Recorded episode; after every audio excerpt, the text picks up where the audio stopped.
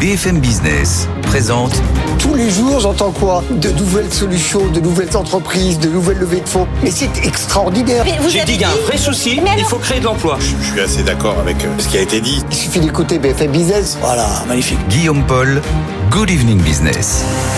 19h, c'est la deuxième heure de Good Evening Business. Soyez les bienvenus si vous nous rejoignez dans l'actualité ce soir. Bah, on est entré un petit peu dans le détail, ça y est, euh, des quelques 10 milliards d'euros d'économies que Bruno Le Maire nous a solennellement annoncé hier soir. On va voir ça dans un instant avec Raphaël Couder. Vous allez voir qu'on va faire vulgairement parlant les fonds de tiroir. Cette fois encore, Ursula von der Leyen, candidate un deuxième mandat à la tête de la Commission européenne. Est-ce qu'elle a fait le job pendant cinq ans On posera la question à nos experts. Elle qui n'a pas eu quand même la partie facile. Dans ces cinq ans, vous avez eu le Covid. L'invasion de l'Ukraine est quasiment la moitié du mandat de Donald Trump du côté des États-Unis. On verra ça dans un instant avec nos experts qui sera avec nous ce soir. Bah, nous aurons trois économistes Nathalie Janson pour Neoma Business School, Stéphanie Villers pour PwC France et Henri Sterdignac pour l'OSCE. Voilà le programme jusqu'à 20h. Très bonne soirée sur BFM Business. Votre programme avec aucoffre.com. Achat, stockage et revente d'or physique gardé en coffre sécurisé. aucoffre.com. Good Evening Business, le journal.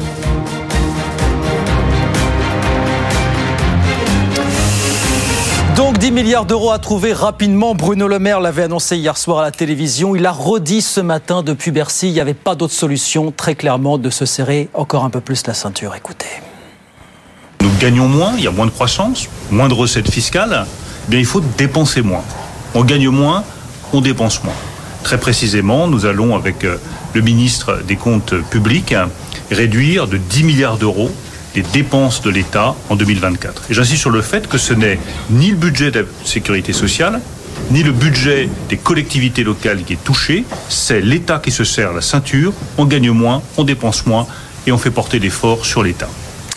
Voilà Bruno Le Maire ce matin à Bercy. Alors justement, l'État, bonsoir Raphaël, l'État il va être mis à contribution à hauteur de 5 milliards et notamment une annonce forte concernant les formations décrochées face au fameux CPF, Raphaël. Oui, avec l'instauration d'un reste à charge dès cette année, c'est-à-dire que les salariés qui souhaitent se former grâce à leur CPF paieront bientôt une participation forfaitaire, participation qui sera vraisemblablement fixée à minimum 10% du coût de la formation.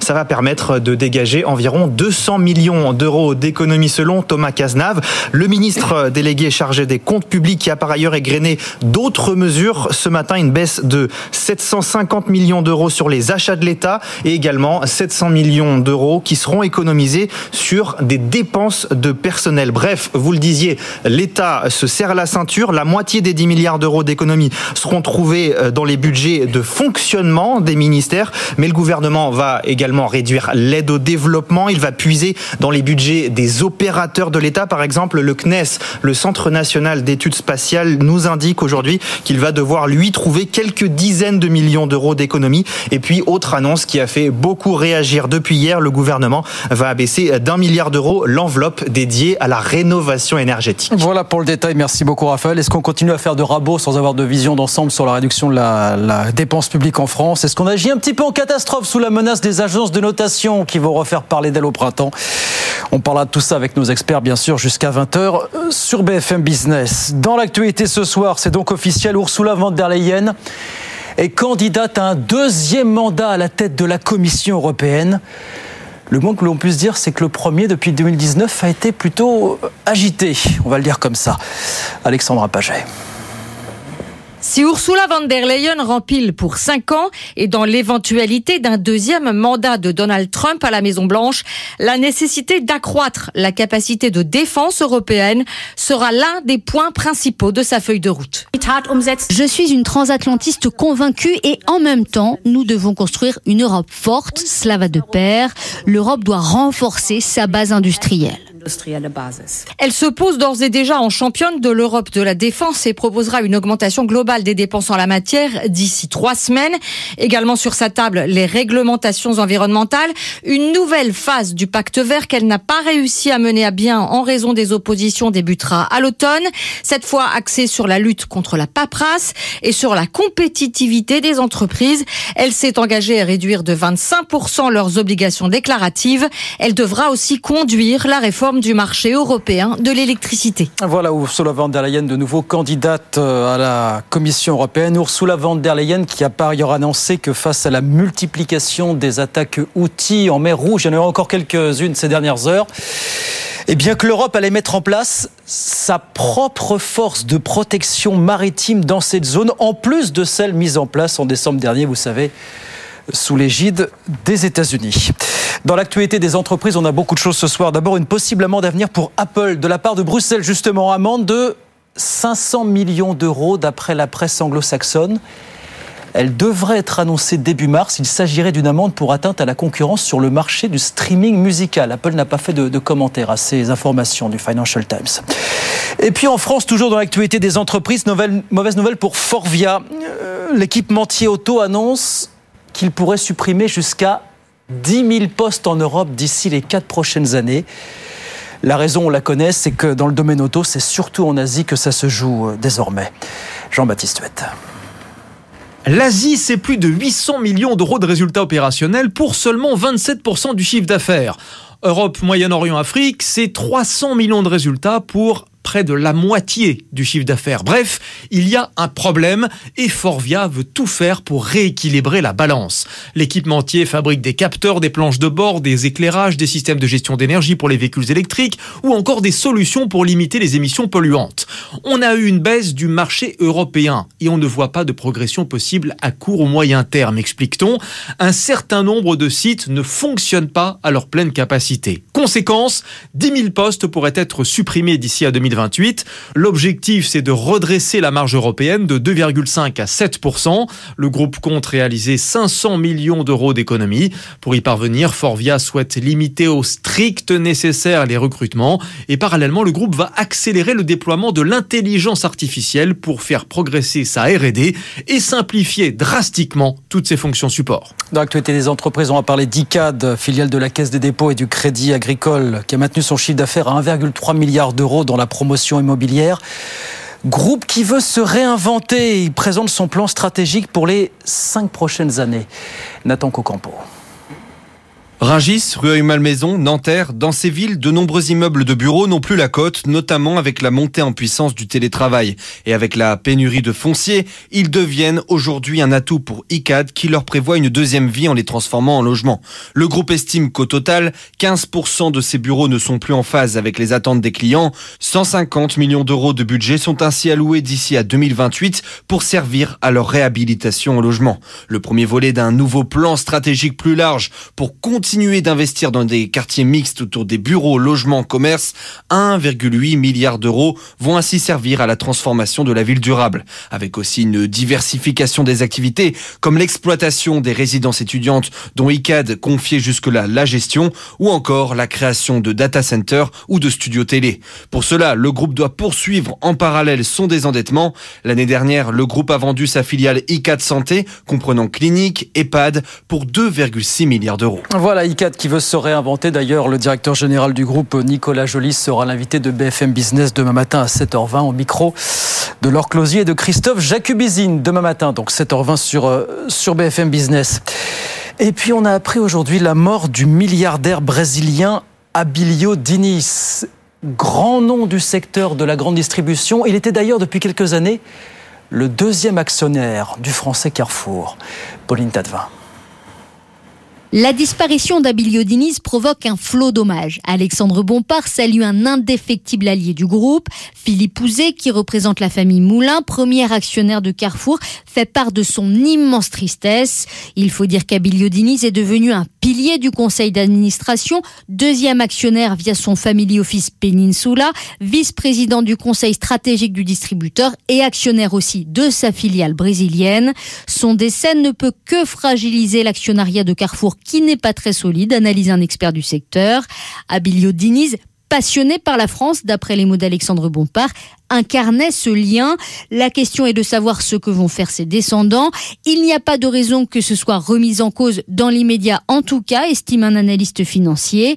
Dans un communiqué, Peninsula réaffirme d'ailleurs son engagement à long terme envers Carrefour, à travers l'action notamment de sa directrice générale, Flavia Almeida, qui est déjà au conseil d'administration du groupe depuis 2017.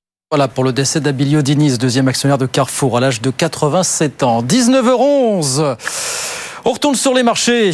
Tout de suite, Étienne Braque euh, est avec nous. Bonsoir Étienne. Bonsoir. C'est rarissime ce qui est arrivé aujourd'hui.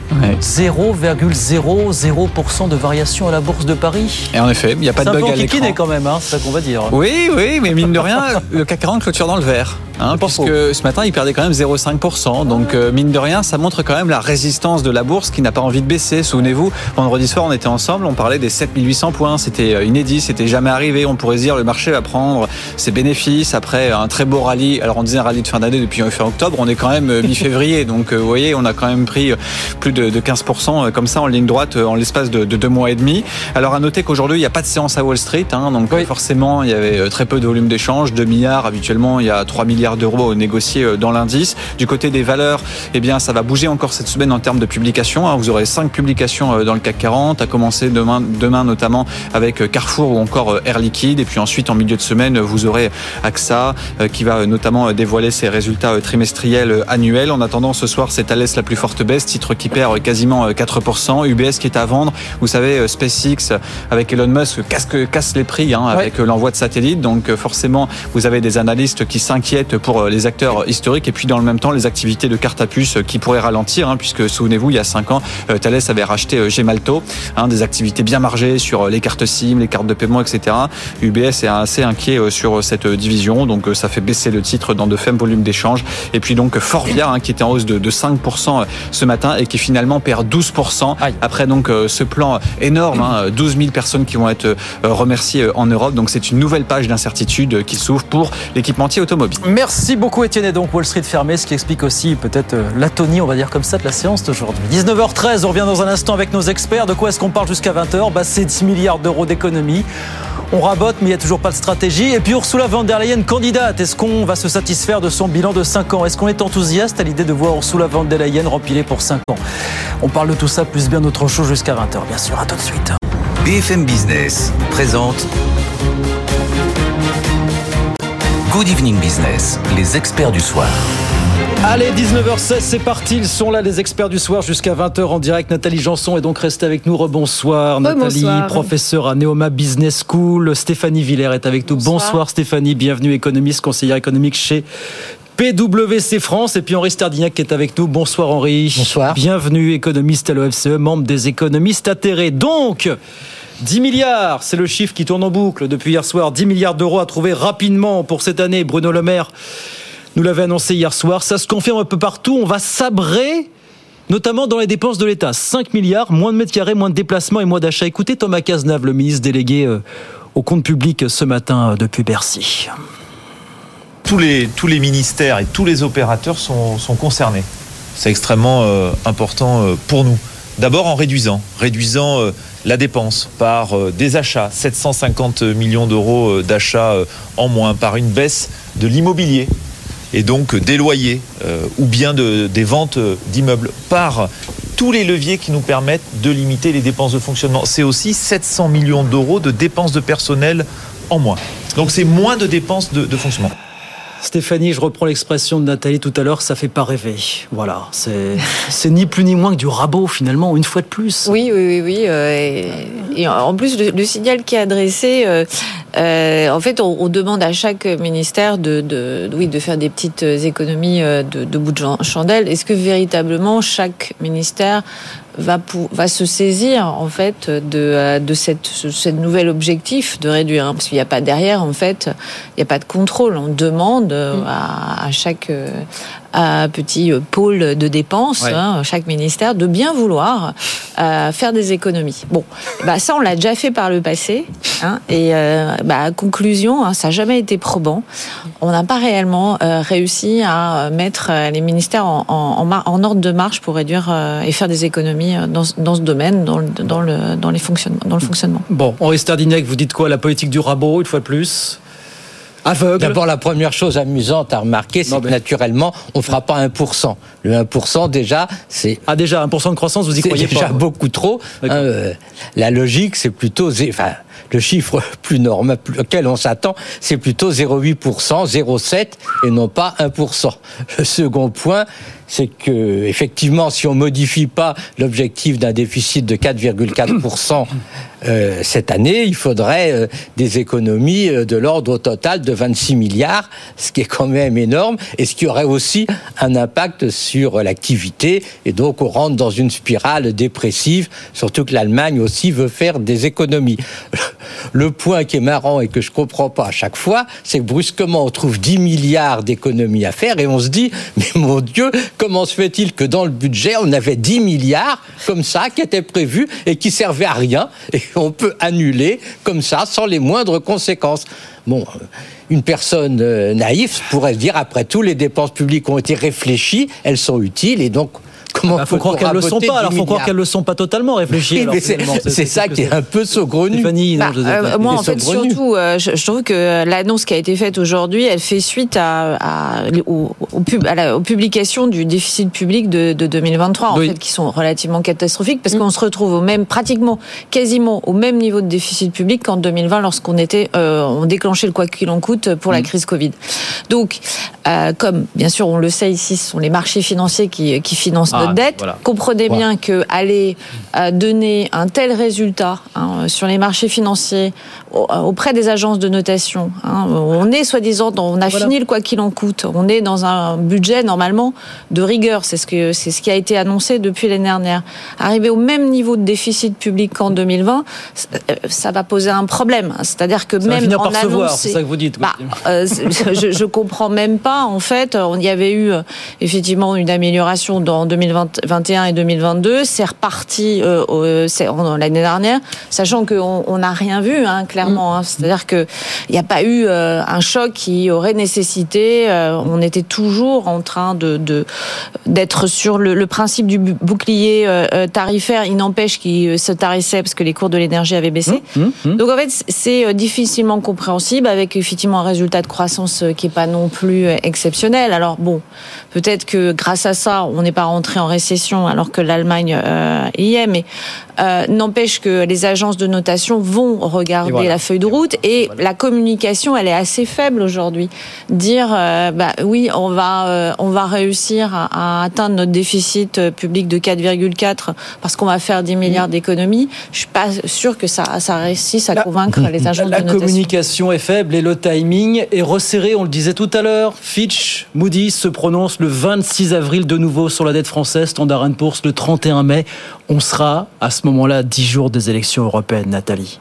Ceci explique peut-être un petit peu cela. Pourquoi Bruno Le Maire se, précipite sur le plateau de télé euh, tous les mois désormais pour nous annoncer des mauvaises nouvelles? Électricité il y a un mois, les économies aujourd'hui finalement. oui, bah, c'est ce qu'on euh, on, discutait euh, précédemment. En effet, le, le problème c'est que on voit une précipitation et c'est justement ce qui est gênant.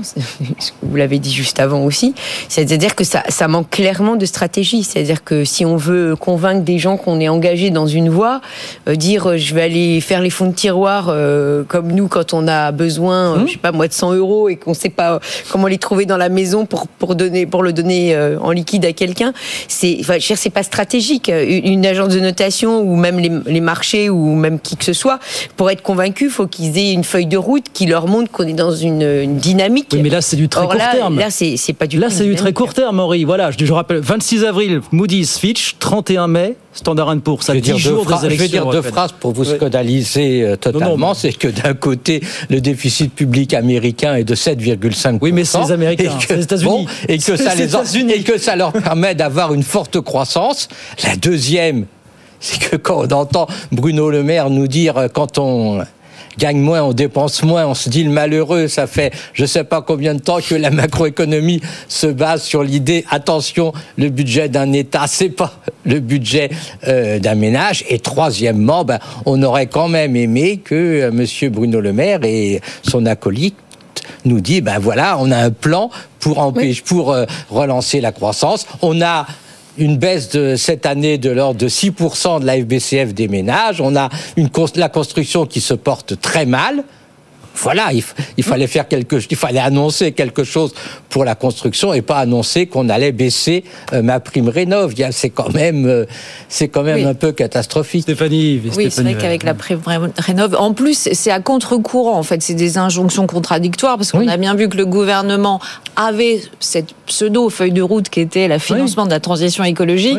Et euh, bon, alors c'est vrai qu'en termes de com- communication, c'est Oui, c'est ces assez- petits renoncements là sur vous, vous, vous parlez de, de ma prime rénov, petit renoncement aussi sur le leasing auto Le il y a quelques auto. jours, voilà. Y ces politiques après de mise Non, en place d'un seul coup, on les détricote. oui, C'est on, veut accumuler des, des petites économies pour pas essayer de, de, de, de créer euh, de créer une vague, et euh, enfin qui pourrait une déferlante. Hein. On rappelle le, le contexte hein, quand même avec euh, Mm. quelques tensions sociales. Donc euh, euh, c'est des petites c'est des, des petites mesures, mais il est vrai que quand même là on sort sur quelque chose d'assez inédit, c'est-à-dire que aujourd'hui l'État emprunte quand même à des taux extrêmement faibles, hein, aux alentours de 2,8, sachant que le Aujourd'hui, oui. les, les banques, oui. Et, et, euh, les banques, en fait, euh, elles, euh, elles se refinancent auprès de la BCE à 4%. Donc, on est dans une situation un peu ubuesque. hein, L'inversion de la courbe des taux, ça existe, mais là, elle dure.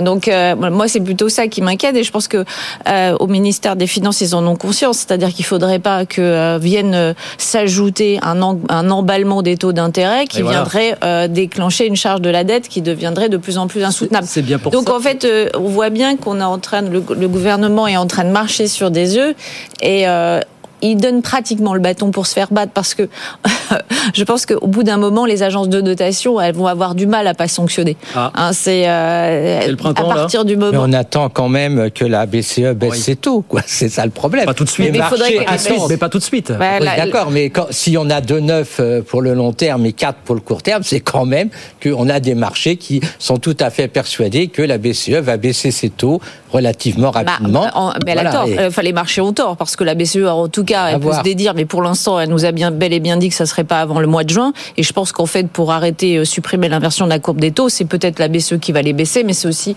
l'OAT 10 ans qui va qui va qui va augmenter. Ah, bah, on je pense ah, pas. on- Je pense moi, je que- pense que c'est plutôt le court terme qui va baisser, hein, surtout que lorsqu'on regarde Il les six derniers mois, si on regarde les six derniers mois, il n'y a plus d'inflation dans la zone euro.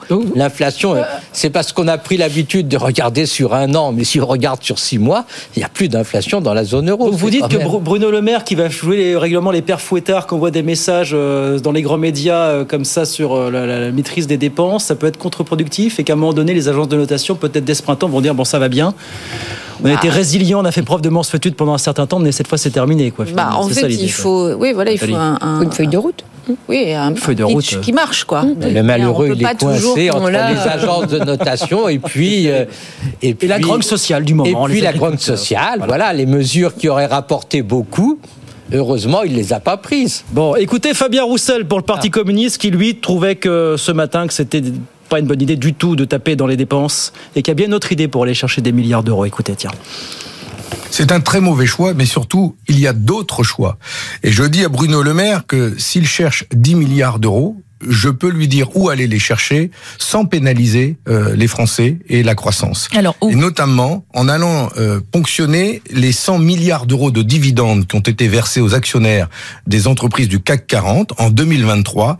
10% sur 100 milliards, ça fait 10 milliards. Et il leur en reste 90 milliards à eux.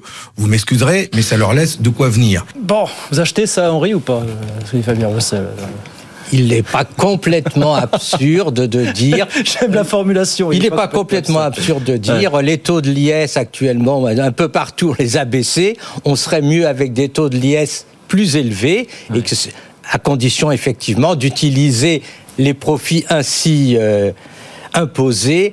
Euh, D'abord, que ce soit une décision européenne et que les profits ainsi imposés soient utilisés pour financer la transition écologique. Nathalie Janson, non euh, Bah, évidemment, je ne serais pas tout à fait d'accord avec ce point de vue. Je pense que de toute façon, le problème de l'État et de l'État français, c'est c'est euh, c'est des choix euh, au niveau de ses priorités de dépenses euh, et au niveau de son mode de fonctionnement. Et je pense qu'effectivement, on est bien, euh, je veux dire, structurellement, c'est quand même pas d'aujourd'hui euh, que on sait très bien que on pourrait faire, on pourrait être un peu plus efficace dans notre dépense publique.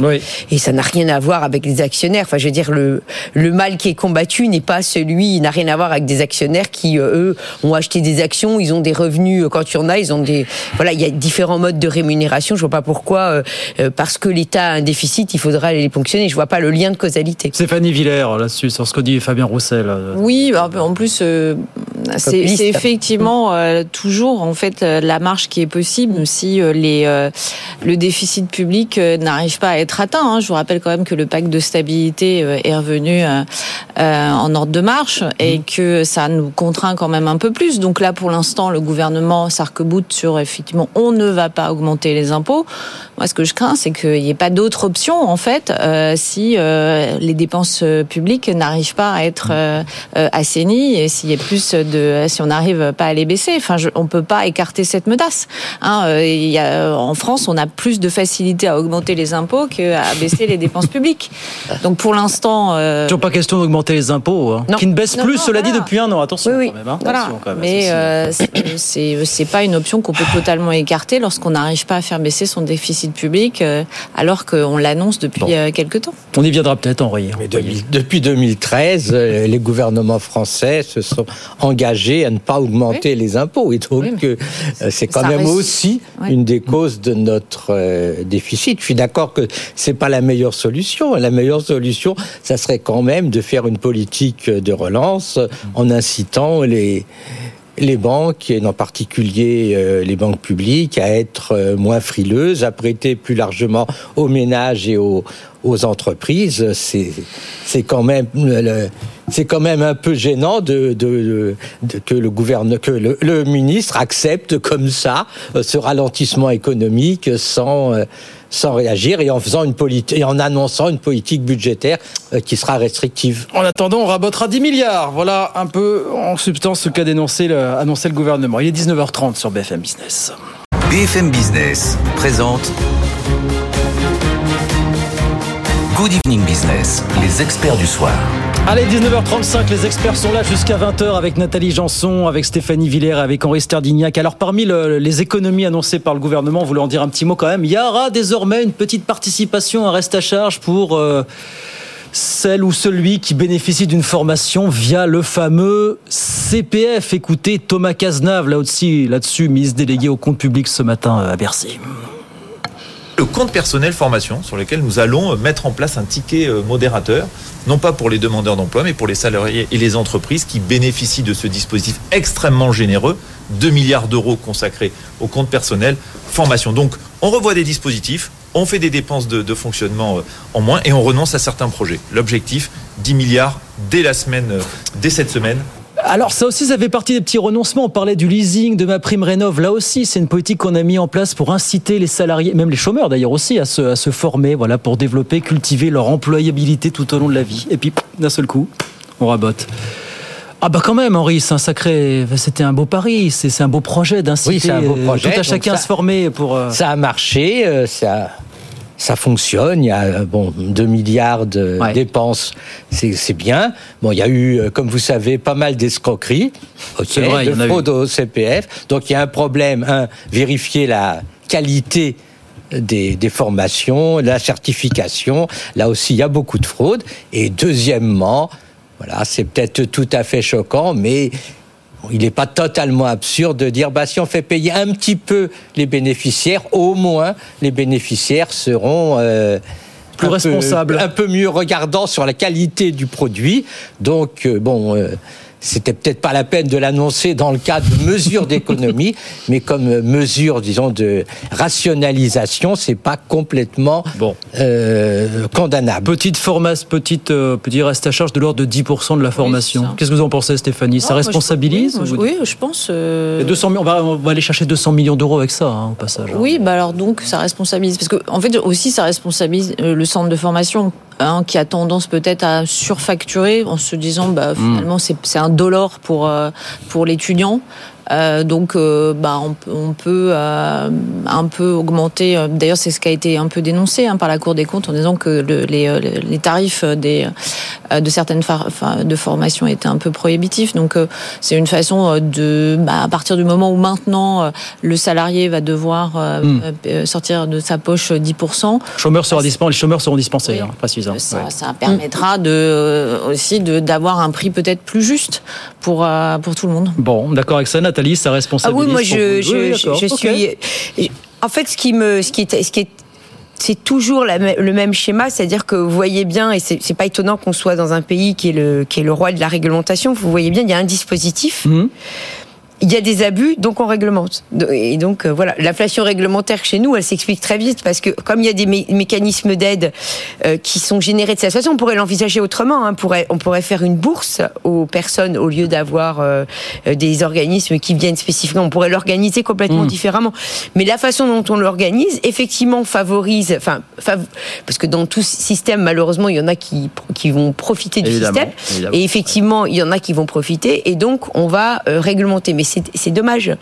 Et en revanche, le fait qu'on mette euh, en effet un prix sur une formation, c'est souvent ce qui est évoqué dans les travaux académiques sur le comportement des gens par rapport à ce qu'ils payent ou ce qu'ils payent pas. On sait très bien qu'effectivement, ils ont un regard un peu plus euh, de surveillance, lorsque de responsabilité quand ils vont payer, que quand ils ne vont pas payer euh, leur formation au niveau du choix. Bon, voilà. Non, mais il faut les deux. Il faut à la fois un contrôle académique, si on peut dire, de la qualité des formations, parce que euh, la manière dont c'est organisé, ça ouvre le champ à n'importe quoi. Et puis d'autre côté. Euh, Ceci dit, ça aurait pu être les 10%. employeurs qui l'aient mis. Hein. C'est pas obligé d'être l'État, hein, parce que si l'employeur dit, euh, moi, je veux une formation qui soit euh, certifiée, à ce moment-là, ça oblige le voilà. Oui, mais la- le- la- l'organisme de formation à, à Il y certifier. a un quoi. problème, c'est que en partie, en, en- en principe, le CPF permet aux gens de faire des formations qui n'ont pas un lien direct avec Oui, euh, leur y a pas emploi. Donc là, là, Mm. ça, ça coince quoi. Oui, oui. Non, mais ce que je veux dire, c'est au niveau de la reconnaissance par ailleurs, la façon dont on peut le valoriser, quoi, quelle que soit la façon. Bien, Ursula von der Leyen, donc candidate officiellement à un deuxième mandat de suite à la présidence de la Commission européenne. Elle l'a annoncé ce midi lors d'une conférence de presse. C'était à Berlin. Elle venait d'être adoubée par sa propre famille politique, hein, la, CDU. Est-ce que vous êtes enthousiasmé par l'idée d'un deuxième mandat d'Ursula von der Leyen à la tête de la Commission européenne? Rappelons quand même que le premier n'a pas été si simple. Le Covid, la guerre en Ukraine, une partie du mandat de Donald Trump à la Maison-Blanche finalement. Est-ce que vous êtes emballé par le bilan d'Ursula von der Leyen après cinq ans à la tête de la Commission européenne Stéphanie Villers Eh ben, moi oui, très honnêtement, Oui. hein, parce que pour moi déjà, c'est bah, pour moi déjà c'est une surfemme. Quand je regarde euh, euh, son, son parcours, euh, j'arrive même pas à comprendre. Euh, Elles sont trois, je pense, euh, en, une seule femme, c'est pas possible d'avoir euh, euh, mené cette carrière, euh, avoir sept enfants. euh, moi, moi je, je, je ne sais pas comment elle a réussi à faire ça. Euh, donc déjà, je suis très impressionnée par euh, par son parcours.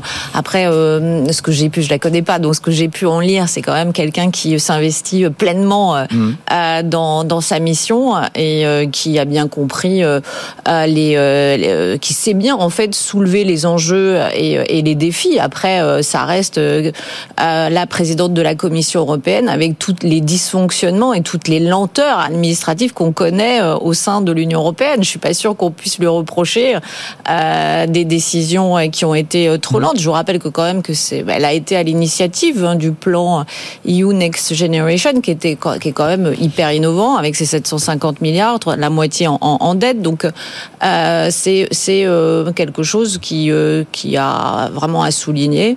Moi, je suis, pas, je, ne vois pas clairement ce qu'on pourrait lui reprocher. Est-ce qu'après cinq ans d'Ursula von der Leyen, on considère l'Europe un peu moins comme ce pourquoi on l'a considéré pendant longtemps, c'est-à-dire l'idiote du village global finalement?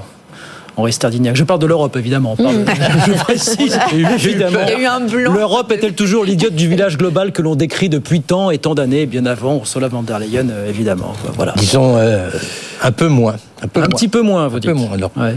Le problème de ce poste. Action de von der Leyen, Thierry Breton et toute l'équipe, évidemment. Le problème de ce poste, c'est qu'il doit satisfaire euh, les États membres, en particulier les plus grands, la France, l'Allemagne, l'Italie. Voilà, c'est important. Et deuxièmement, euh, euh, la, la titulaire ou le titulaire de ce poste doit euh, satisfaire le Parlement européen qui a son mot à dire en dernière instance. Donc, compte tenu de la situation actuelle en Europe, on voit mal le- l'Europe se mettre d'accord sur la personne que pourrait désigner le PPE autre. Parti populaire européen, elle. on, on- on voit pas euh, Manfred Weber euh, prendre le poste. Il est trop allemand pour euh, pour les Français, donc. donc on peut penser que Ursula est effectivement la meilleure candidate. Elle a fait beaucoup, en particulier le, le, le plan vert pour le pour le, le climat, euh, le soutien à l'Ukraine, le fait qu'elle veut euh, faire un, euh, une Europe de la, de, la- de la défense, le fait qu'il y a une régu- grâce à Thierry Breton, il y a une régulation économique qui s'est mise en place. Donc euh, il y a beaucoup de choses qui ont été faites. On est dans une situation qui est euh, difficile puisque le le programme écologique est remis en cause par euh, les manifestants et également par euh, une partie du, du, du PPE. On a des, des, co- des, des divergences importantes entre les pays, mais je pense que euh, Ursula, c'est vraiment la, la voie de la, chase- de la sagesse qui éviterait un, un conflit entre le, le Parlement et euh, le, le- le Conseil. Unanimité ce soir Donc sur ce est- plateau pour dire qu'Ursula Ursula von der Leyen est euh, la candidate idoine. Qu'elle doit se succéder elle-même. Nathalie, c'est aussi votre point de vue. On commence à en parler. Visiblement, ce qu'elle- le positionnement euh, qu'elle a, qu'elle a adopté en plus là sur l'Ukraine et sur euh, le- le- le- l'importance de, de la défense au niveau euh, européen, il, est, il s'entend d'autant plus qu'on sait très bien que si c'est Trump qui gagne, je veux dire, voilà, il a été clair là-dessus. Elle veut, pardon, je précise, si elle est réélue, créer un poste de commissaire à la Oui. défense en Europe. Donc, euh, donc je pense que effectivement, elle, elle voit bien stratégiquement que c'est bien là, euh, parce que c'est bien là que le bas blesse. On voit bien, enfin Trump avec sa délicatesse habituelle a mis les pieds dans le plat, mais mais je veux dire néanmoins, on a bien, on a bien des choses à se reprocher à ce niveau-là. C'est bien, c'est évident qu'effectivement, on- n'est pas assez euh, à l'avant en fait de ce poste. Et le fait qu'elle qu'elle elle le mette comme euh, euh, prochain objectif, je, effectivement, c'est intelligent de sa part. Parce que c'est effectivement le sujet qui, enfin, c'est là où le bas blesse au niveau de l'Europe. Et pourtant c'était un, un- quelque chose qu'on aurait dû faire depuis longtemps. Donc le fait qu'elle le mette en avant aujourd'hui, compte tenu du, du, du, euh, de, la, co- du- de la situation géopolitique et puis des, de, malheureusement de la situation ukrainienne qui, en ce moment n'évolue pas hyper favorablement, euh, voilà, je pense qu'elle elle, elle, a- elle choisit bien son cheval de bataille. Que- question que je vous pose, mais vous avez déjà en partie répondu, mais c'est la question qu'on pose ce soir. Est-ce que vous considérez que pendant cinq ans, l'Europe a véritablement avancé sous Ursula von der Leyen? Est-ce que vous me dites non pas suffisamment ou vous me dites oui, mais elle ne pouvait pas avancer plus compte tenu de tout ce que nous avons traversé finalement ces dernières années entre le Covid, la guerre en Ukraine et une partie de la présence de Donald Trump. Vous dites on a quand même avancé malgré tout finalement, Henri. Quand même avancé. Ah, quand même, Maintenant, d'accord, on peut d'accord. toujours regretter qu'on n'ait pas avancé plus. Maintenant, il faut voir que objectivement, ben, en Europe, il y a des divergences Hum. d'intérêts qui font que euh, il est difficile d'avancer euh, plus vite. hein. On Est-ce que vous dites pas- certains veulent signer, la- certains pays veulent signer le Mercosur, d'autres voilà. disent ah non, Ah, voilà, bah d'accord. voilà, quand même, voilà, certains voilà. pays disent euh, il faut absolument euh, relancer le nucléaire et d'autres disent pas du tout. Le nucléaire, c'est une énergie. euh, c'est une énergie dangereuse pour la, la, la défense. Pendant bon, euh, il y a eu euh, chaque pays a, a ses préoccupations. on a des soucis africains que n'ont pas les les Polonais.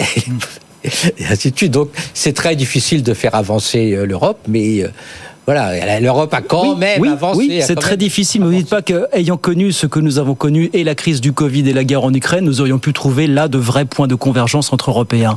Bon, on les on a a pas trouvés, on les a pas forcément beaucoup Ah, trouvés. euh. Oui, non, mais on peut toujours critiquer. Euh, Ça, c'est vrai qu'il y a toujours mieux. euh, véritablement, quand on regarde ce que, ce que font les États-Unis et, euh, et euh, la Chine, et nous, en, en- au sein de l'Union européenne, il y a de tels dysfonctionnements, parce qu'on on reste notamment les seuls arc-boutés sur le libre-échange, euh, sachant que les deux autres euh, puissances sont en train de, euh, bah, de, de, de, de prendre d'autres choix euh, politiques, euh, économiques, mais que ce soit Ursula ou une autre personne, euh, c'est pas c'est pas elle qui peut faire avancer les lignes. C'est une mentalité en fait à changer à travers euh, au, au sein même des pays membres. hein. Donc, je pense que c'est- prendre conscience en fait que en fait la bataille nationale n'a pas de sens face à, à, la- à Chine et, et aux États-Unis. Donc, euh, et je pense qu'elle elle, elle endosse très bien ce, ce rôle. Une meneuse pour vous. Bah, euh, bien sûr, pour essayer de. Bah, je pense que sur la, la guerre, euh, enfin, des vaccins, euh, non, la, la capacité, bah, il y avait aussi Thierry Breton, mais la capacité à organiser euh, euh, euh, tout ça. Après, je pense qu'elle, elle est pour. hein. Elle est pour avancer, euh, pour euh, pour affronter euh, les deux superpuissances. Mais euh, c'est euh, chaque pays, euh, que ce soit la France ou l'Allemagne, il y a des formes de, de résistance où chacun croit que tout seul, il va pouvoir prendre la dé- bonne décision pour son pays Je pense que le risque, c'est que les élections Henri. européennes se traduisent Ah, par voilà. une poussée de partis euh, nationalistes, d'extrême droite, Quelle majorité, etc. donc, euh, voilà, donc euh, Quelle même- coalition trouver au lendemain des élections européennes Voilà, c'est ça. oui, oui. On peut espérer quand même qu'il y aura quand même une majorité avec le- les socialistes et, et euh, les, les libéraux. euh, Bon, effectivement, on peut lui reprocher euh, de ne pas être allé assez loin euh, sur le plan de la politique industrielle. C'est alors, mais bon, il faut aussi que c'est pas seulement, il faut, il faut euh, disons, secouer l'ensemble de la de la commission et euh, certaines directions générales. Alors justement, puisque vous parliez d'industrie, euh, comment se porte l'industrie française? Vaste question. On a eu les, les données compilées du cabinet Trendéo qui publie tous les ans, vous savez, le bilan des créations et destructions d'emplois dans le secteur de l'industrie. En gros, qu'est-ce qu'on nous dit sur 2023 Le solde reste positif, 130 ouvertures contre 107 fermetures, mais le solde est en baisse par rapport à 2022. 2021, 2022, c'est des pics et on pourrait même avoir un solde négatif l'an prochain. Bref, tout ça est un petit peu en train de retomber doucement. Écoutez David Kousker, le, le gérant de Trendéo qui était ce matin sur, sur BFM Business. Si la tendance continue, effectivement, on passera en, en négatif euh, en 2024. Et ça baisse des deux côtés. C'est-à-dire que euh, il y a un petit peu plus de fermeture d'usines et vous avez cité euh, l'usine Lacroix euh, ce matin, qui est, qui est un bon exemple de, de ce qui se passe euh, quand l'économie se tend avec des grands groupes qui rationalisent. C'est pas encore le niveau de 2009, mais ça monte un petit peu. En sens inverse, ce qui se voit moins, c'est que euh, il y a moins d'ouverture d'usines. Et ça, c'est silencieux. C'est-à-dire qu'on baisse en pression, on s'en rend pas très bien compte, mais c'est finalement tout aussi douloureux euh, que les, les, les fermetures d'usines qui augmentent. Voilà, euh, il y a un petit vent, il y a eu un petit vent en 2020, 2021, 2022. Un peu, l'impression que le soufflet est un petit peu en train de retomber là finalement en matière de réindustrialisation. non, On- Stéphanie on- on- enfin, je, pense que ça correspondait surtout à un besoin. euh, c'est, toujours pareil quand on a critiqué le fait que euh, on n'a plus certaines productions, mais ça c'est normal. Je veux dire, on va pas se mettre à tout produire en permanence. Enfin, moi je fais pas tout chez moi, quoi. Euh, je- sinon je m'en sors pas. Il y a un moment donné, je, je délègue, quoi. Donc, euh, bien évidemment, il y a eu ce mouvement parce qu'il y avait une urgence. Post-Covid, donc, du coup, bah, oui, comme on oui. pouvait pas le faire, de, on pouvait pas faire venir de l'extérieur. Il y a quand même une certaine agilité et heureusement de l'économie, il y a une plasticité. Donc, comme il y avait un réel besoin de certains produits, ils, ils ont réémergé. Non mais rappelez-vous des discours, effectivement, tout ce qu'on oui, nous a dit sur la que- souveraineté sûr. médicamenteuse notamment, qui était d'un seul coup le sujet, on allait mais, focus là-dessus bon, à 100%. moi, moi, enfin bon, personnellement, je, je n'achète pas euh, ces, ces discours-là parce que je pense qu'ils sont très, ils sont très circonstanciels en fait. Et, puis voilà, une fois que le truc il est passé, euh, on va pas se remettre à tout faire. Enfin, je répète Oui. quoi, vous, vous faites pas tout chez vous, donc bah c'est pareil. Par définition. Stéphanie. Oui, mais on, a, de- on a vu quand même les limites hein, de, de trop dépendre de, de pays tiers. Et je pense qu'en fait, l'idée était bonne. Euh, donc, il faut, euh, pourquoi pas, euh, augmenter notre, euh, nos, nos- se réindustrialiser, euh, relocaliser. Euh, mais on a quand même un. Il faut savoir quelle stratégie on veut mettre en, en- en place. Est-ce que véritablement, ce qui est important, c'est compter le nombre d'usines? Je pense pas, en fait. Ce qu'il Non. faut, si on regarde en fait ce qui se passe en Allemagne, l'Allemagne est industrielle. C'est un pays industriel. Mais est-ce que c'est, est-ce que euh, on peut faire, on peut tirer un bilan? Est-ce que l'Allemagne réellement s'en sort très bien Elle est en récession. Pourquoi En fait, son modèle industriel aujourd'hui montre ses limites? C'est un modèle industriel qui est porté euh, sur le, le ce, ce- la mondialisation, le libre échange. On a vu que quand il y a plus de commerce en Chine, eh bien Mmh. euh, l'Allemagne, euh, l'Allemagne patine. Et lorsque la Russie décide de plus l'approvisionner ou euh, à des prix différents gaz. en gaz, eh bien, elle est plus compétitive. Donc, en fait, il faut, oui, peut-être assurer une plus grande souveraineté industrielle, ça a du sens. Mais, mais sur quel modèle Et en fait, euh, compter les usines, euh, je pense pas que ce soit euh, le, le bon chemin à prendre. Compter les usines On ou est- les emplois. Après, voilà, après c'est encore autre chose. Non. Et- Moi, et- j'achète le discours.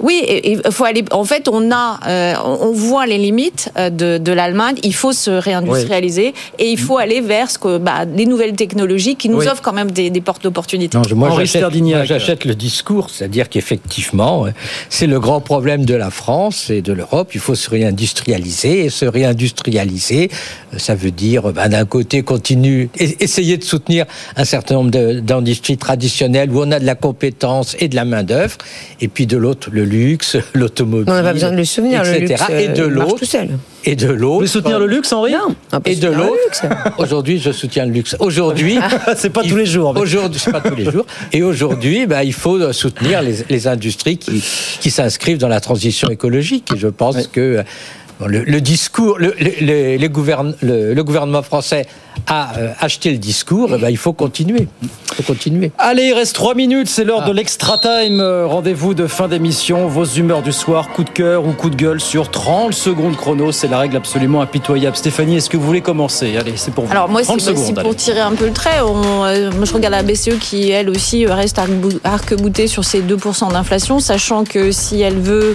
si elle emboîte le, le pas de la nécessité de, de relocaliser, se réindustrialiser et aller vers les trans- euh, la transition écologique, les Ouais. énergies propres, tout ça, en fait, c'est plus cher. hein. C'est-à-dire Eh notre coût de main d'œuvre est plus cher et euh, on sait que les énergies propres sont plus chères que, les, que pour l'instant que pour les décarbonés. Donc, est-ce que véritablement la ci- cible des 2%, ce n'est pas se tirer directement une balle dans le pied? Il faut accepter une inflation un peu plus forte pour euh, eh bien, euh, être mobilisé sur, euh, dans, dans la même voie euh, tous. Enfin, Faut-il détricoter la loi des 2% en matière d'inflation Le coup de gueule, euh, le coup de gueule ce soir de Stéphanie Villers. Henri, est-ce que vous voulez continuer? Allez, 30 secondes. c'est 30 à vous. secondes. Ouais. La semaine dernière, euh, le Conseil et le Parlement se sont mis d'accord pour euh, adopter une nouvelle version du, euh, des règles budgétaires. Et la particularité de cette nouvelle version, c'est qu'elle change rien.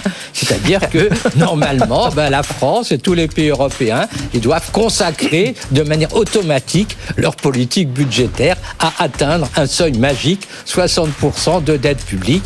Et normalement, ça voudrait dire que pendant 20 ans, ben, euh, on, on fasse des efforts fabuleux, ce qui est parfaitement ridicule. Et donc, je regrette que euh, ça n'a pas eu plus d'écho et plus de réactions négatives de l'opinion publique. Donc encore des coups de rabot comme celui d'aujourd'hui pendant très longtemps. Ça que ça veut dire. Structurellement. Concrètement pour euh, Henri Stardini, votre coup de gueule ce soir, Henri. Nathalie, vous fermez Alors, je Allez, ferme. 30 secondes, c'est parti. Bon, moi, c'est le sujet de l'école. J'ai euh, donc euh, c'était la proposition de Gabriel Attal de, de mettre un uniforme pour Ah. euh, tout le monde. Donc finalement, il y a assez peu de candidats. Enfin, il y en a hein, des candidats. Ils voulaient 100 établissements. Finalement, il y en a que à peine 88, dont surtout des écoles primaires, ce qui est pas très surprenant. Il y a que à peine 8 lycées. On se demande pourquoi. Et euh, moi, je trouve que je regrette beaucoup encore cette réforme uniforme. Est-ce qu'on peut pas laisser les établissements ju- juger eux-mêmes s'ils doivent ou pas faire porter l'uniforme? C'est ça qui, je trouve ça très regrettable. Bon courage surtout si vous voulez l'imposer dans les lycées. hein. L'école primaire, je veux bien, la maternelle, mais enfin collège-lycée, à mon avis, ça devient compliqué quand même. Voilà. Et ben voilà pour vos coups de cœur et vos coups de gueule, les humeurs du soir, l'extra time. Merci beaucoup à tous les trois d'être venus ce soir sur BFM Business. Nathalie Janson qui était avec nous depuis 18h30. Merci beaucoup Nathalie, professeure à Neoma Business School. Stéphanie Villers, merci Nathalie, économiste, conseillère économique chez PwC France. Et puis Henri Sterdignac, économiste à l'OFCE et membre des économistes atterrés. Merci beaucoup à tous les trois. 19h55 sur BFM Business. Dans un instant, François Sorel, Tekanko de 20h à 21h30 et puis nous on se retrouve bien sûr demain mardi 18h en direct pour de nouvelles aventures. Très bonne soirée à toutes et à tous. À demain. Good Evening Business. Actu, experts, débat et interview des grands acteurs de l'économie.